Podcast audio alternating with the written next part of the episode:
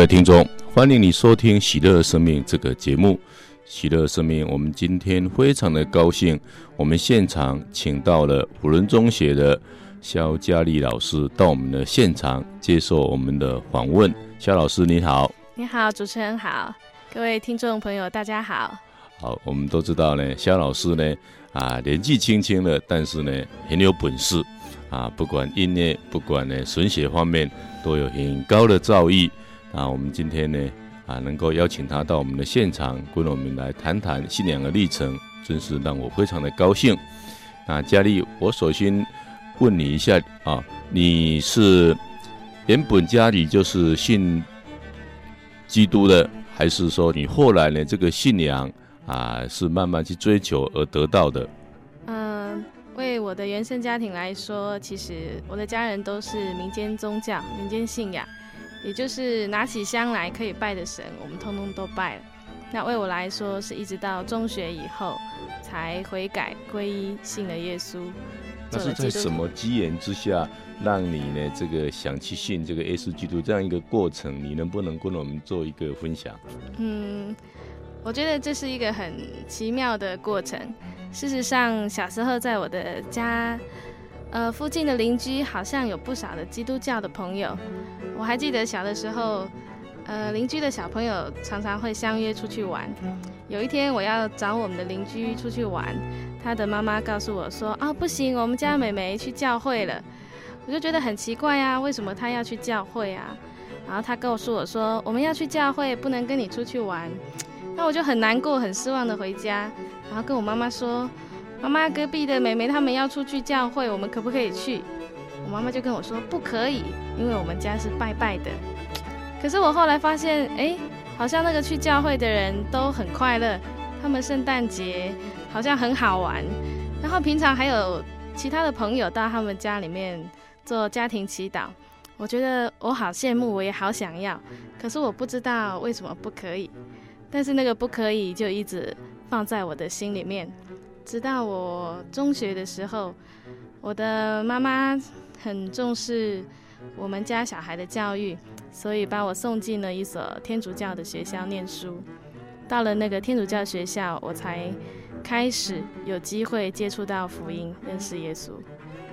哦，也就是说，中学的时候，因为你读天主教学校的关系，所以你才认识了耶稣基督。是，没错。哦，那。这个环境啊，所以对一个人还是非常重要了哈、哦。嗯、那认识耶稣基督是一下子呢，你就能够全然的相信呢，还是说这个信仰呢，哎，这个种子撒下去呢，是也是慢慢的成长，慢慢的成长，一步一脚印。你能不能跟我们也在这个信仰的一个初期这样一个历程，跟我们做一个介绍，好不好？嗯哼，我觉得这一切真的是很奇妙的带领。其实我不断回顾我信仰的过程。会发现，其实真的天主在吸引你一个人，他是用一种很奇妙、很潜移默化的方式。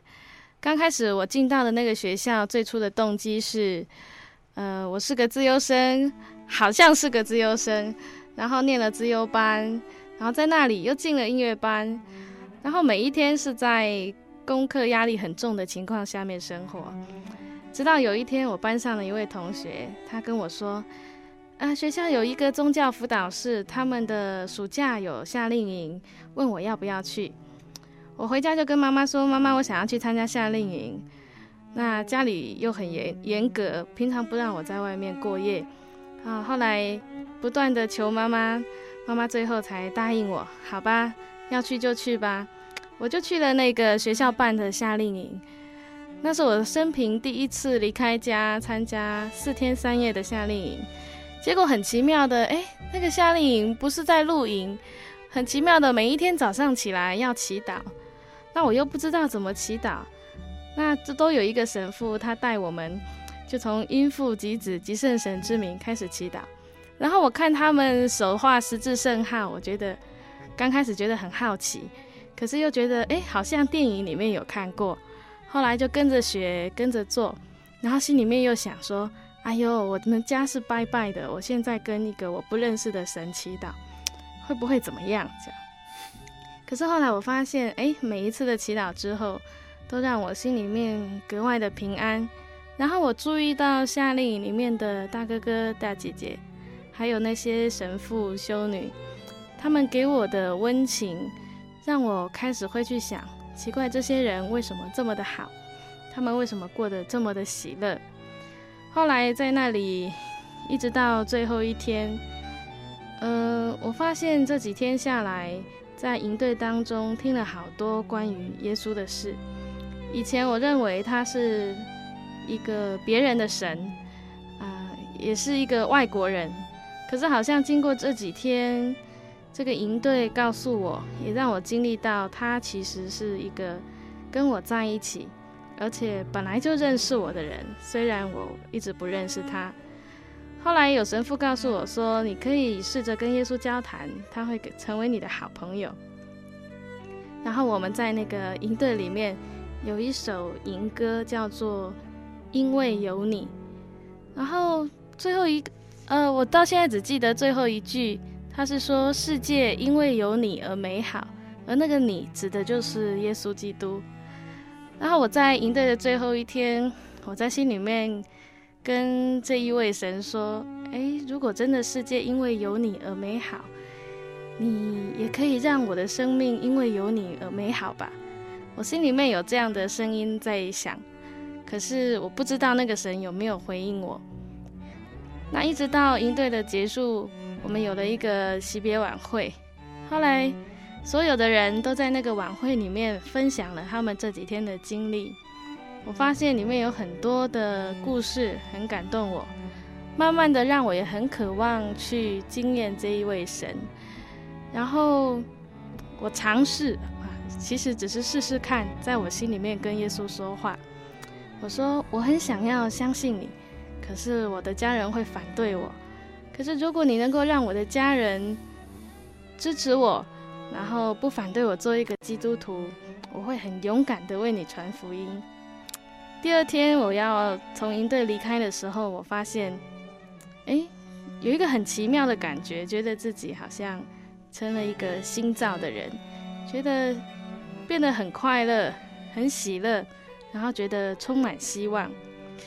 回到我的学校以后，我到我们学校的宗教辅导室找神父，跟他说：“我要开始上圣经班，上道理班，我要知道耶稣是谁，我要更认识他。”我只是表达我的渴望，可是我看到我身边的人都很高兴，我的老师们也很高兴。然后神父修女也很高兴。后来我就在往后两年、三年的生活里面，每一个礼拜都利用周会的时间，然后我到宗教辅导室里面去听道理，慢慢慢慢的，嗯，我从圣经当中去认识这个别人口中所说的耶稣基督。后来我发现天主的爱慢慢在我心里面萌芽发展。然后在我的生活当中，他也成了一位很真实陪伴我的朋友。那我后来发现，这一位神真的是一个爱我的神，他不是一位神而已，他是我真正的朋友，他也是我在天上最慈爱、最看顾我的一位天父。我发现我的生命开始在改变，我变得。不再是追求，呃，成绩，追求学历，追求一个我要考上第一志愿的那种学生。我慢慢的会觉得，去思考生命的意义到底在哪里，然后也变得更有能力，呃，更愿意去关心我身边的弟兄姐妹。所以我发现，呃，我的信仰历程真的是天主圣神在。无形之中，一步一步的带领，借由周遭的人事物，借由嗯圣经，让我不断的认识他，然后在爱中不断的成长。好，谢谢佳丽啊，的确，人都是没有耶稣基督的充满啊，人是很难承认呢，耶稣基督呢是主的。那耶稣也告诉我们说，是我拣选你们，不是你们拣选我。那我们从佳丽刚刚的信仰分享啊，我们可以知道啊，耶稣呢在起初呢就爱了佳丽，也慢慢呢啊，从这个所谓的民间宗教信仰把他带领出来。首先借由啊一个音乐班，一个教会的学校，啊，使他呢慢慢认识这位主。当然最重要的是，他打开啊佳丽的心，使他能够领受呢啊这个真理，啊使他能够领受这个智慧。那后来我我很想了解一下佳丽，就是说。诶、你因为得到这样一个信仰，那你去参加读经班的也好，或是参加这样一个信仰讲座也好，后来你父母亲有没有反对，或是这个反对的声音有多大？能不能给我们做个分享？好的，呃，说起这个反对，事实上我确实经历过一段时间的挣扎，因为在我的生活当中。在我的成长历程过程当中，我自己还有我的家人一直都认为，啊、我是一个很乖巧、很听话、很懂事的女儿。可是，就一直到后来，当我面对到我的信仰的时候，我的家人看见我开始挂十字架，然后在我的房间里面摆上了耶稣的照片，然后慢慢的越来越多。还有圣母玛利亚，还有最后晚餐等等。后来他们开始跟我抗议，因为他们觉得不习惯，这不是我们家里面该有的东西。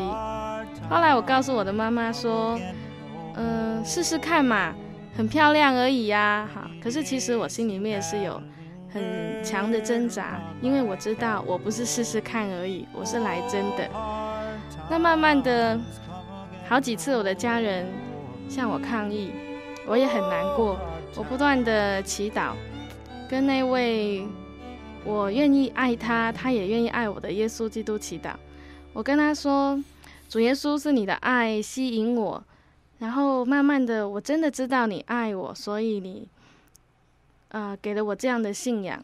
然后我相信你也爱我的家人，求你以他的啊、以你的爱也来吸引我的家人。”可是好像一开始并没有，我的家人并没有很大的改变，不过我却更有了力量。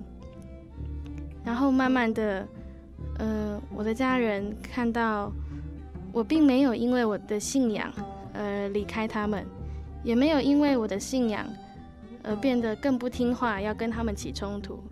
他们看到我变得更成熟，然后更孝顺。然后在各方面变得更懂事，为自己的生活负责。渐渐的几年下来，他们发现，诶，这个信仰好像真正并没有呃让这个女儿离开了这个家，啊、也没有为这个家带来很大的冲突。慢慢的是，他们看到信仰为我生命当中所带来的改变，而现在他们反而会很好奇。究竟我的改变，这个背后的力量究竟是什么？所以我觉得，嗯、信仰上面的坚持，还有天主所给的恩宠是很大也很重要的。是，那的的确，信仰呢啊是充满了磨练，那磨练中呢，信德才会越稳固。那家里的反对呢，是一个很大的一个冲击。啊，对一个为人子女的，因为我本身呢走过这一段路，啊，我父母亲呢，啊，刚开始也跟家里的父母亲可能很雷同，就是怕失去了这个儿子或失去了这个女儿。那想不到呢，后来呢，他们发现呢，这个儿子这个女儿呢，比过去更好，他们才啊认同这个信仰的美啊，所以我们基督徒呢的信仰应该是做世上的光，地上的盐啊，让我们的。啊，不论是主的人啊，尤其我们的家人看到这个信仰的美，那我相信呢，也能够吸引我们的家人以及我们周围的人来信仰耶稣基督。好，我们谢谢佳丽第一段的这个分享啊，嗯、那我们先听一首歌，再来这个啊第二段的一个分享。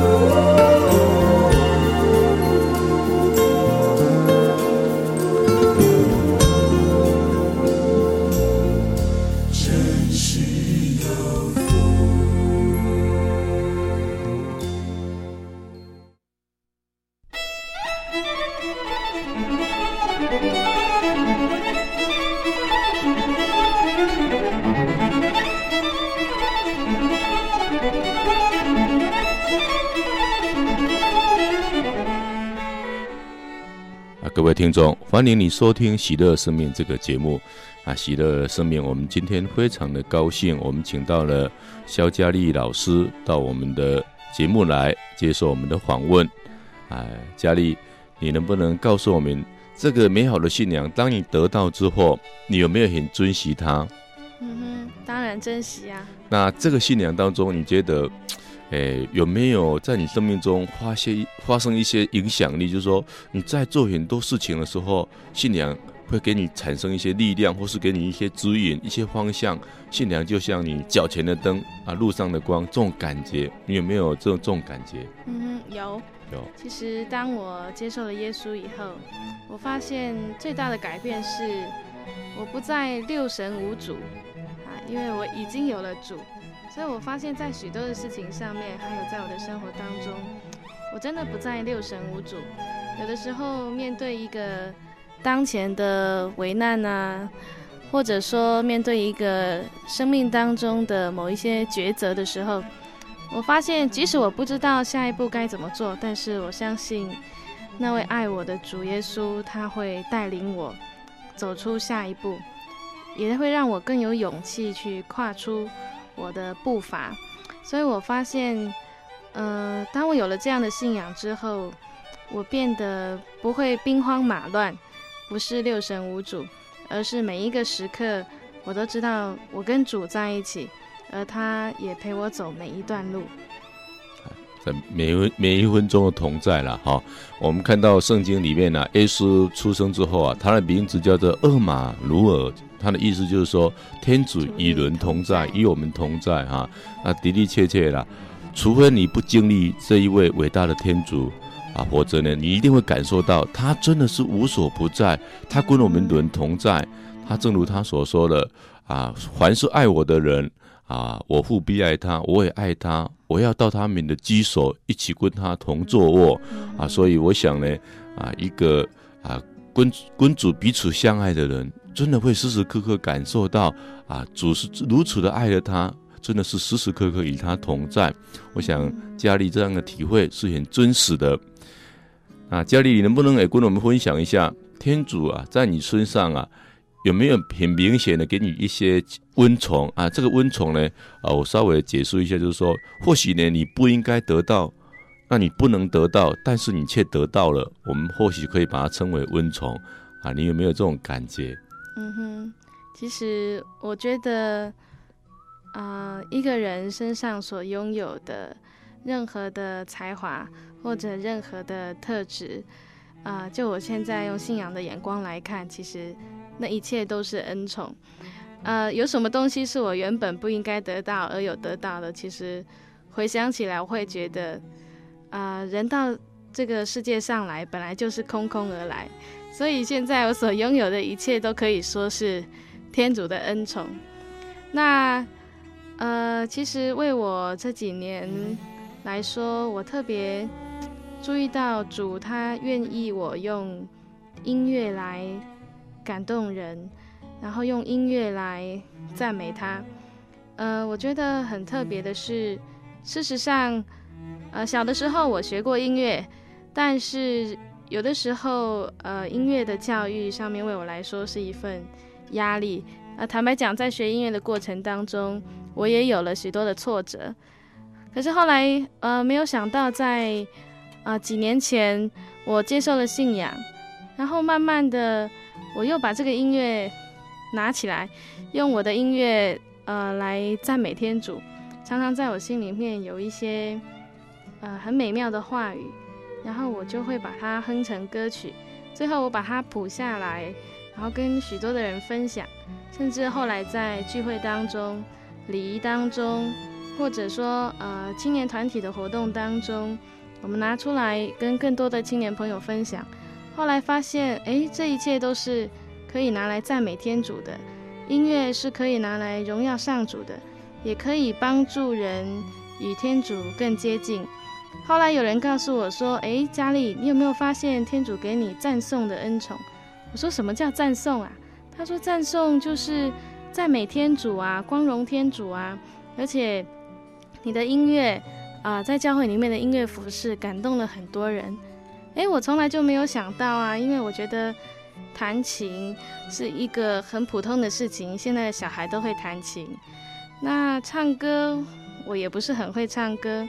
诶，可是我后来慢慢的发现，当有这样的一位弟兄告诉我以后，我注意的，在我生活当中真的去注意到，好像常常在我的心里面都有一些赞美主的歌曲，或者把一些心情谱下来，里面却是天主对我爱的描写，或者对人的召叫、对人的慈爱，我都把它写下来之后。啊、与更多的人分享，我们也用这样的歌曲来赞美天主。所以我发现，后来发现很感谢主啊，他给我这样的一个恩赐，就是能够用音乐来诉说他的慈爱，也跟更多的人分享天主的恩惠。这是我所经验到的。哎，谢谢。这个每个人呢，天主所给的恩宠呢，真是不一样啊。那事实上呢，我们每个人生活的幸福呢，就是天主最大的恩宠了。那家里，我我也看到呢，天主在音乐上呢，给你一些恩宠。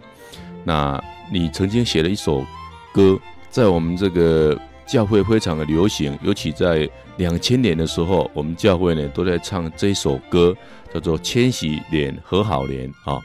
那你是在什么样的情况之下写的这首歌？你能不能跟我们啊做个分享？等一下呢，我们也请听众来分享啊这首歌。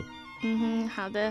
其实这应该说到啊，一九九九年那一年，事实上整个世界都在准备要过公元两千年，也就是所谓的千禧年。似乎不管是不是基督徒，都觉得这是一个值得庆祝的一年，就如同人要过大寿一样。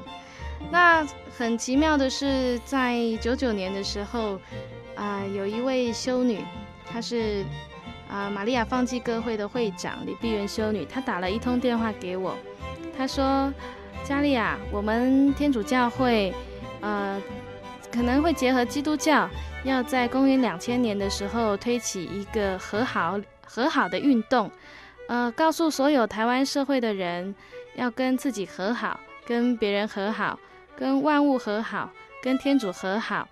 那这个和好两千的运动呢，需要一首主题曲。呃，你有没有这样的灵感，可以帮我们这个和好两千的运动写一首主题曲呢？我听了觉得，呃，真是匪夷所思啊。从来就不会有人叫我帮他写歌，而且我并不是一个专业的音乐创作人。可是我一直把这个心啊、把这个邀请放在我的心上。那一个月、两个月过去了，我又再接到电话，那位修女又问我说：“哎呀，佳丽啊，你的歌写好了没啊？”我说：“什么歌啊？”她说：“和好啊，以和好为主题的歌啊。”她说：“你赶快去祈祷，看看天主要不要你写，能够给你什么个灵感。”然后呢，感动更多的人来做这个和好的运动，让我们的社会能够更祥和、更美好，也让所有的人都能够跟天主和好。我心里就想，哎呀，写和好，嗯。后来我答应他，我想说，好吧，我试试看好了。可是当我把自己关在房间里面，坐在钢琴前面，然后准备要写这个和好的歌的时候，我发现 心里面突然变得很。很不踏实，甚至有一点罪恶感。后来我发现，原来是我觉得自己没有和好，我也没有跟旁边的人和好。我怎么样为这个和好两千的运动写一首主题曲，然后叫别人去和好？我后来觉得好像有所亏欠，后来我就静下来祈祷。我跟我的天主说：“主啊，你知道人是软弱的。”你知道，在我心里面，我确实还没有原谅那些曾经得罪过我的人，我确实还没有真正的原谅那些曾经伤害过我的人。但是我知道，宽恕、和好，会是真正的幸福之道。我想，呃，并不是一个真正完全和好、完全宽恕的人，才能够为和好两千做一点点工作。呃，我想借着我开始愿意跨出和好的这一步，天主的恩宠一定会协同我。然后去让我从心里面去宽恕那些曾经得罪过我的人。我做了祈祷之后，很奇妙的心里面变得很平安。然后我求天主圣神带领我进入这个和好的境界，让我去体会一个和好的人他所领受的恩宠，还有他生命当中会有的改变。后来我慢慢的在纸上面。开始写下了关于和好的歌词，那很快的就在我的键盘上面弹出了一个很轻快，甚至很活泼的一个旋律。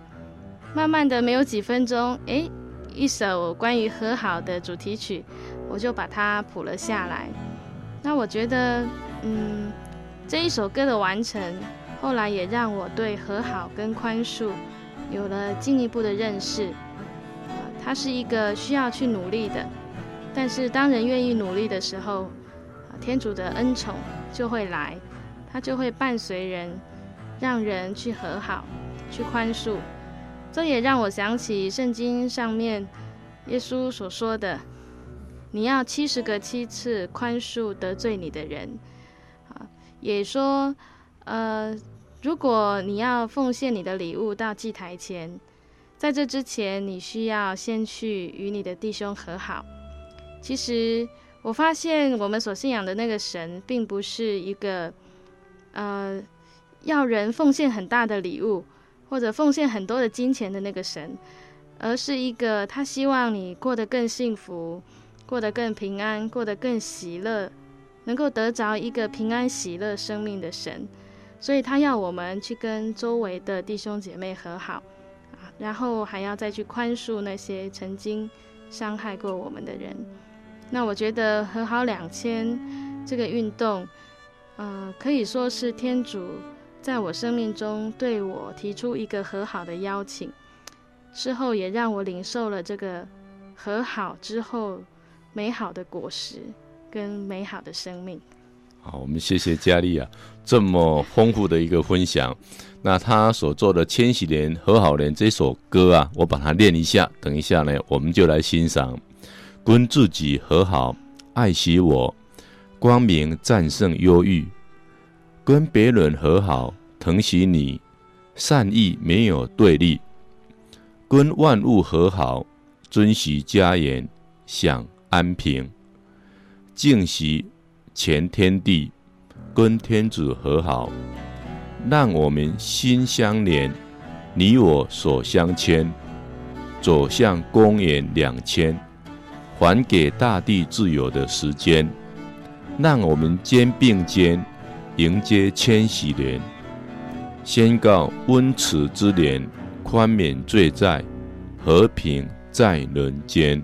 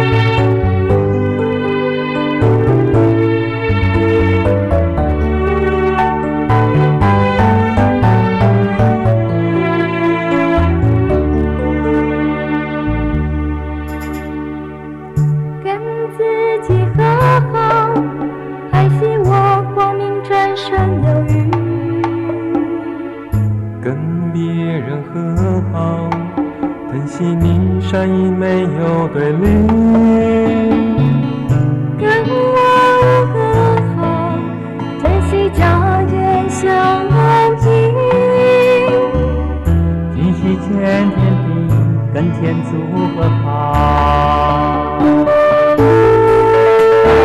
心相连，你我手相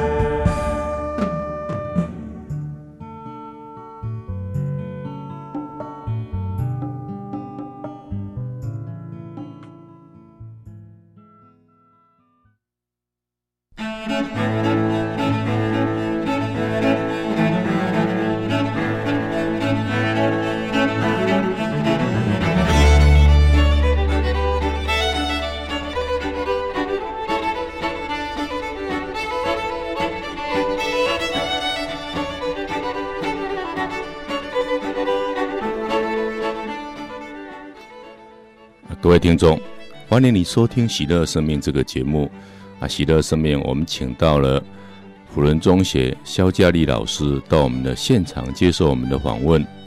啊，肖老师的信仰一路走来，从民民间宗教，然后到天主的信仰，也可以说充满了艰辛。当他认识这个信仰之后，他觉得信仰在他生活中就像一盏明灯一样，啊，不断的照亮他。也可以说，主的话语就像脚前的灯、路上的光一样的引导他。那我也现在也想请教一下，诶，您在工作中，不管你是在诶辅仁中学上课，或是后来你在戒治所也上课，那你在上课的过程当中，信仰呢有没有带给你一些启示或帮助，或是所谓的影响？有没有这方面的呃体会？嗯哼，我想。这个信仰为我在工作上最大的帮助，就是，呃，让我去真正的珍惜每一个我所遇见的学生，因为我真的体会到天主创造每一个人，每一个人都是天主所珍爱的宝贝。呃，我相信天主在每一个人的生命当中都有他美好的计划。我想自己过去在。求学的过程里面是在那种极高压的升学主义之下所所留下来的幸存者，曾经是那种拒绝联考的小孩。可是，其实拒绝联考之外，我发现，呃，现在当然联考制度比较松绑了，但是我发现每一个孩子要能够让他活出天主原来创造的他这样的生命才是最好的。所以我发现，在我的工作当中，变得是让我更尊重每一个孩子，而不是只看他的学业成就表现，或者以他的家庭背景来论断一个人。我我发现这个是信仰给我最大的改变。即使是在监狱里面，事实上，呃，监狱里面的受刑人每一个都是曾经跌倒的，曾经犯过错的，甚至是一些被遗弃。被隔离的人，可是我发现这样的信仰却帮助我，让我去看到这些弟兄是啊、更需要、更值得我们去爱的呃的一个生命。所以我很感谢天主让我去体会到这一份，就是身边的每一个人、每一个弟兄姐妹，事实上都是我们的肢体，都是我们的好伙伴。也都是天主所爱的宝贝。好，非常的令人感动啊。其次呢，我看到你呢，最近呢，也就是上个月呢，啊，曾经到美国做一个个人的旅行啊。嗯、你年纪轻轻的，又是一个女孩子，那你就很有胆识的到西雅图啊、芝加哥啊、匹兹堡啊这些地方去旅行。哇，真的是很不简单啊，令我们真的是刮目相看了、啊、哈。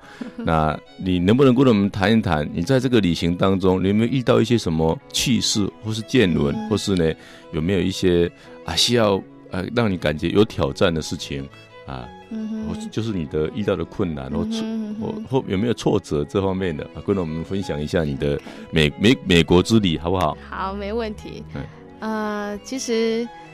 最先我要做这一趟个人旅行的时候，最初的动机只是啊，想要在工作的一段时间之后有一个呃更完全的休息，那有一些个人的空间，能够让我再更深的去看自己下一步该怎么走。那很奇妙的是，嗯，当我有这样的想法的时候，啊，有一位朋友，我们有七八年没有见面。大概从我国中之后就没有见过面，因为他移民到美国去，最后在美国结婚。可是后来我们在网络上面碰头了，因为彼此看到彼此的 email。那后来他邀请我到美国去，就在我很想要出国去玩玩，不知道要去哪里的时候，他居然写了一封 email 告诉我说：“你可以到美国来玩啊！”我觉得好奇妙，因为我没有告诉他我要出国去玩。那我觉得，哎，或许这真的是天主也愿意我好好放个假。那我就买了机票，计划了一下行程，那再看看美国有什么地方可以走走，我就这样上路了。那其实，呃，出国为我来说不是一件很新鲜的事情啊，因为以前也出国了几次，但是这一次的美国之行，我发现有了很多新的体会。特别是九一一之后啊，呃，当我要跟家人说我要去美国的时候，其实我身边的人，不要说我的家人，我身边的人都会觉得，哦，现在是什么情况啊？你还敢去？那我也觉得奇怪，我为什么好像不太害怕呢？其实我发现，呃，真的是这个信仰给我很大的支柱。我说过，就像我说，我不再会六神无主，因为我知道我就是有一个主哈，所以不不会六神无主。我也不需要害怕，因为生死都在天主的手里。那我买了机票，我就上路。到了中正机场，我发现早知道我不要去美国，因为去美国是最麻烦的。我的行李都被敲开来，一个一个的检查，然后到美国的通关手续是这么样的麻烦。那很，不过我还是很感谢天主。其实我很顺利的到旧金山转机，最后到了西雅图。到西雅图也看到了我七八年不见的朋友，然后他们夫妇一起来接我回家，就在他们家住了一个礼拜。那在那里认识了许多啊、台湾移民美国的啊、天主教的朋友。那跟他们相聚，也体会到他们在美国的生活啊，其实。呃，不像我们小时候去想的啊、所想的啊，在美国啊、就是吃喝玩乐，然后呃，有很大的房子、很大的汽车，然后有迪士尼乐园可以玩。我觉得这一趟的旅行，然后让我见到了很多在那边生活的台湾人，让我对小时候的那个美国梦变得更实际了一点啊，不是那种好像美国就是天堂这样，他们在那边生活一样有着啊酸甜苦辣，就像我们在台湾一样。那我跟他们生活了一个礼拜之后，我决定自己一个人再去做旅行。后来。我就往东飞，从西雅图一路往东飞，到芝加哥，然后到匹兹堡。那很奇妙的是，呃，我在当地联络上了在匹兹堡的一位神父，啊、那位神父是黄贵雄神父，他曾经也在辅仁中学任教过。我跟他联络上，后来决定到了东部之后，住在啊、他们修会的神父修会的的宿舍里面。那我想说，呃，我到了东部去，然后跟会见到很多的外国人，就住在外国人的宿舍。那我我应该带一些中国人的礼物去，我就带了到那个中国城买了一盒喜年来蛋卷。那那个喜年来蛋卷啊，你知道，就是那个铁盒子装的。后来我从西雅图开始搭飞机要到芝加哥的时候呢，因为转机时间还有两个小时。我就四处晃，晃一晃呢。后来想上厕所了，我就去洗手间。可是我手上行李很多，呃，又是一个登机箱啊，拉杆的皮箱。然后呢，手上还要拿护照、拿机票，然后另外一只手就提着喜年来蛋卷。后来我就想说，哎呀，我要提这么多东西，然后身上又穿着雪衣啊，因为美国正在下雪，这么厚重，然后我要去洗手间，我觉得很不方便。我就想说，把我的行李放着。那后来我又不放心，想说怕会丢掉。后来我想说，好吧，那我就把喜年来蛋卷放在椅子上。结果过一会儿，两分钟出来，我就想注意到，发现到那个喜年来蛋卷不见了。我说天哪，我的喜年来蛋卷怎么会不见了？那是我要带去给当地的神父的礼物诶。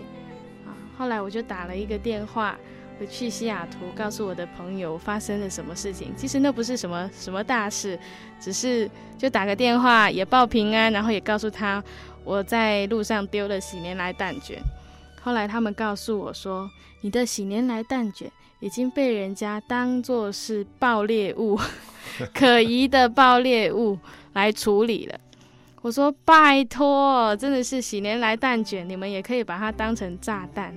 他们就告诉我说：“佳丽啊，你不晓得，九一一之后啊，美国啊，真的是是非常的草木皆兵，草木皆兵，真的是草木皆兵，而且有时候让我觉得太神经质了，因为你完全想象不到的事情就会这样的发生。他们说，只要没有人看管的物品都叫做可疑物品。我当下有一个。觉得又气又好笑，气的是你们把我的礼物给没收了，然后好笑的是你们也未免太夸张了。这个蛋卷可以当成炸弹，然后需要这样子的这么紧张的来处理。我发现真的是一个失去平安的一个地方，他后来失去平安的那种那种结果是很可怕的。他一切好的事情都会变成是。好像都会变成是不好的，疑神疑鬼，对，就会变成疑神疑鬼。然后我后来会发现说，呃，平安是多么的宝贵，我们所说的那个平安是这样的宝贵。然后，当一个环境、一个人、一个地方失去平安的时候，你真的也会觉得很可惜，甚至很可怜。是，是，嗯，对，我们感觉到真的平安太重要了啊。啊，若是没有平安呢、啊，可能就是正如教义所说的啊，这个草木皆兵，也可能疑神疑鬼，弄得呢天翻地覆的。那可能明明是好事，也可能呢被怀疑成呢啊这个坏事啊。那好人呢，也可能呢被怀疑成恶人啊。那这个社会，这个社会呢，好像慢慢就会失去了一些平衡性啊，啊，失去一些所谓的公理正义也不一定。所以我想呢，哎，平安呢，在每一个社会每一个家庭每一个个人都是非常的重要。当然呢，耶稣也常跟我们说：“我要是给你们平安，我所赐给你们的平安，不是地上的平安，而是来自天上意外的平安。”当然呢，我们跟基督相爱的人啊，必然呢感受到基督所给予我们的平安。正如佳丽，她一个女孩子，年轻的小女孩，可以到呢美国呢啊任何一个地方去周游啊，她一点都不惧怕。她的平安，我相信呢是来自天主给她的平安。好，我们再听一首歌，我们再继续我们的这个分享。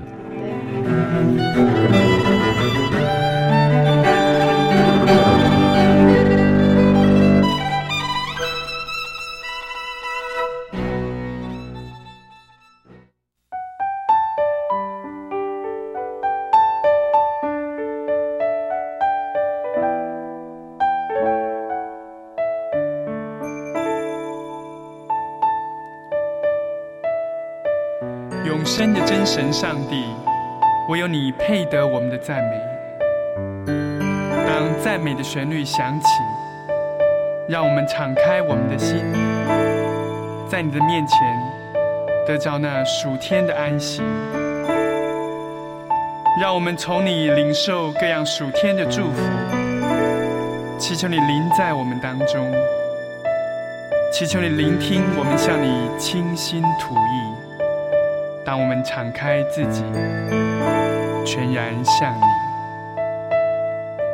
当赞美的旋律响起，我的心全然向你。当圣灵的恩膏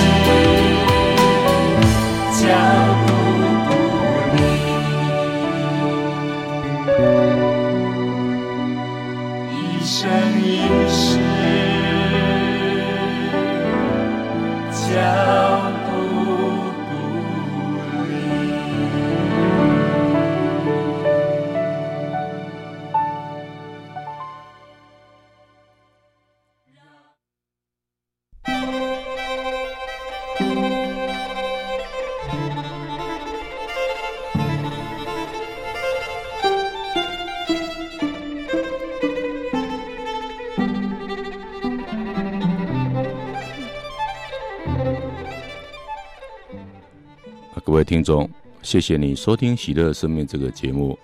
喜乐生命，我们今天请到了肖佳丽老师到我们的现场接受我们的访问。啊，肖老师是一个非常虔诚的一个基督徒，那他每天也读圣经。那我不晓得肖老师，您读圣经的过程当中有没有比较喜欢的圣经，可以跟我们听众做一个分享？嗯哼，好，我分享啊、一句啊、是在德撒洛尼人前书。